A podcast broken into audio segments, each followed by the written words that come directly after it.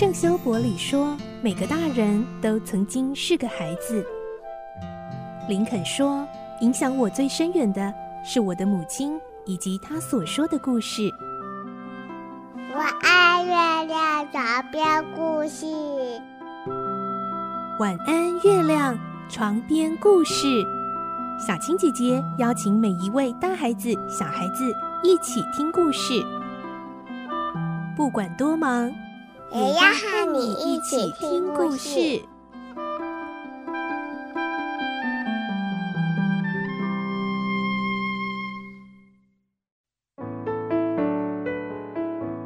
晚安，欢迎你和我们一起听故事。我是小青姐姐，我们继续来听奇岩城的故事。今天是二十二集，我们会听到绕了一大圈，一直到最后发现，原来那座珍宝根本不是空洞之珍。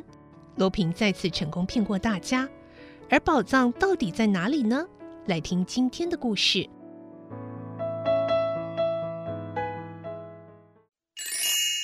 奇岩城二十二集，罗平的签字。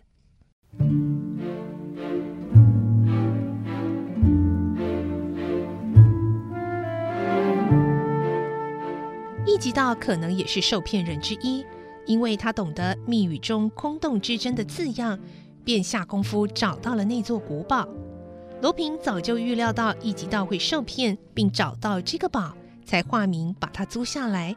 将一级道的爸爸和丽梦都关在堡里，罗平何必多此一举，把到手的两个人白白交还给一级道呢？那是因为他企图要得到比这两个人更大的收获，也可以说他已经知道真的空洞之珍在什么地方，同时又不愿让一级道发觉，只好把他爸爸和丽梦关进古堡，用以转移一级道的眼光。他在利用这段时间前往真的空洞之珍，取得法兰西皇室的大量宝藏。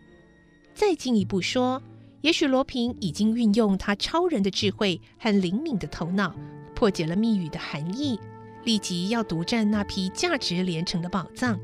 不，说不定早已拿到手，运送到遥远的外国去了。看完报上的技术。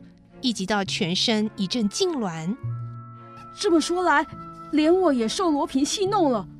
真的空洞之争的秘密地点，一定是在另外一个地方。那是什么地方呢？禁卫军上尉的曾孙，虽然发现上尉记载了有宝藏地点的笔记簿，但那是两百年前的事。目前这本笔记簿流传到何处，也无人知晓。是的，我错了。所谓空洞之争，并不是指那座古城。根据这一点来看，密语第二行疑似指女人的字体，也并不是指丽梦和苏珊。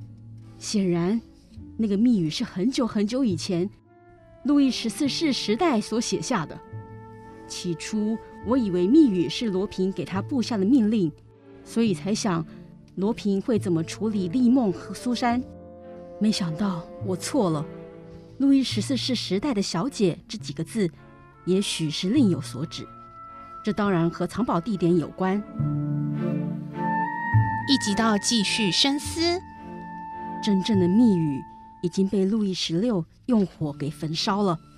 那张抄写的纸条由士官交给玛丽安皇后，皇后把它夹在祈祷书的封皮里。那么，现在那个手抄的密语会不会还夹在那一本祈祷书里面呢？这是个问题。一级到一步一步的往下思索，说不定那一张纸条就是前些日子曾经到手，又被那伪装检察官的书记捕猎到，用暴力夺走的那一张陈旧字条。嗯，不会吧？真的字条一定还夹在祈祷书里。但是祈祷书会存放在哪里呢？一直到想起有个同学的父亲是位有名的古典文学研究家，于是立刻前往拜访。同学的父亲对他说：“你是说玛丽安皇后的祈祷书啊？在皇后走上断头台之前，她曾一边读一边向上帝祈祷，最后吻了一下书皮，便递给了随身的侍女，还低声地跟她说：“交给费尔山伯爵，要他好好保管。”侍女依照他的话，把书交给了伯爵。伯爵一直妥为保管，但在五年前，他转赠给了国立博物馆，现在仍陈列在博物馆的玻璃箱中呢。一直到拖着同学开车到了博物馆，向馆长说明来意，馆长欣然答应，把他们带到陈列柜前面，然后说：“哎，这个就是了。”他取出来一看，是一本陈旧又非常普通的祈祷书。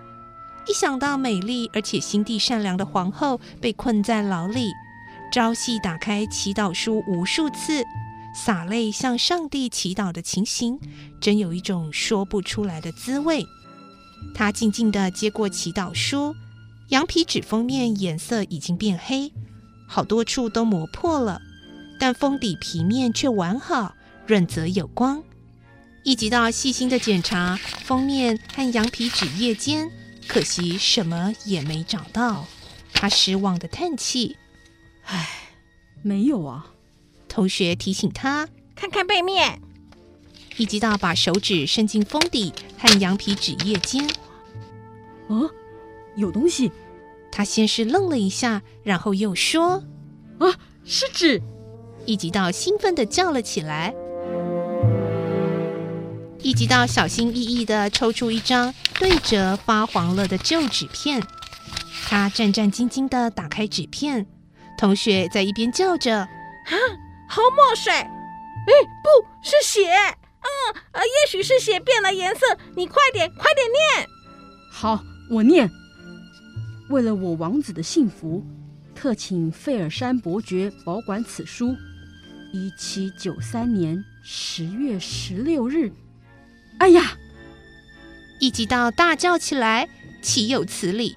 在一七九三年十月十六日的下边有玛丽安的签字，但在那下面用黑墨水清清楚楚写着的，不正是亚森罗平的签名吗？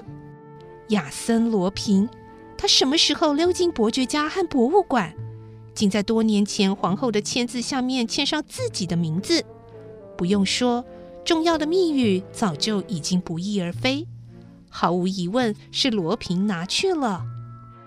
一直到气得咬牙切齿、满脸通红，又是他。同学说，当皇后叫人把祈祷书寄存给费尔山伯爵时，他认为啊，伯爵一定会发现这张封底书皮下的密语。嗯，没想到啊，伯爵竟疏忽了，甚至伯爵的子孙也没有人注意到。最后还把它送给博物馆，啊，这都是五年前的事了。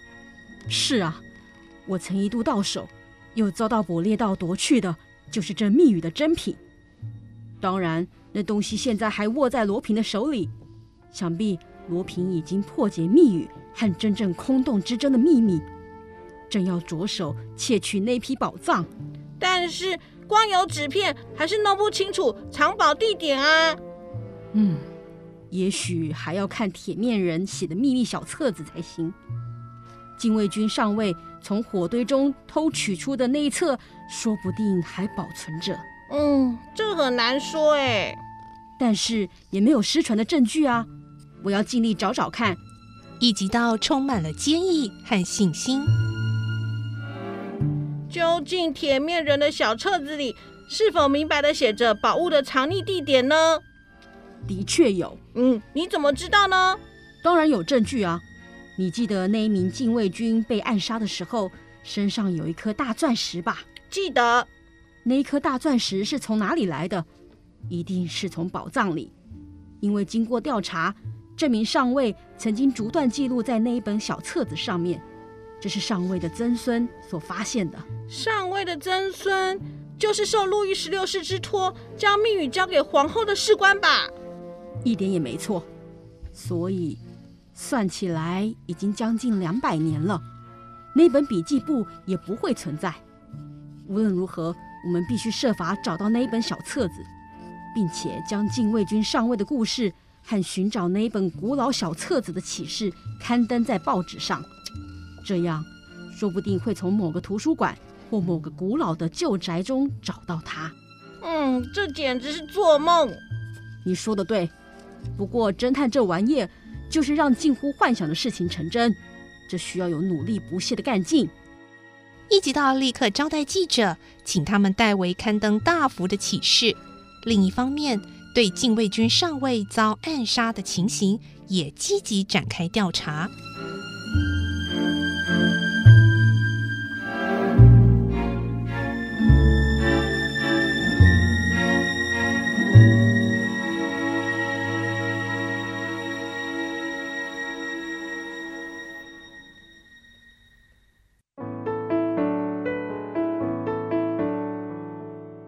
今天的故事就先听到这里，明天再继续来听奇岩城的故事喽。我是小青姐姐，祝你有个好梦，晚安，拜拜。小朋友要睡觉了，晚安。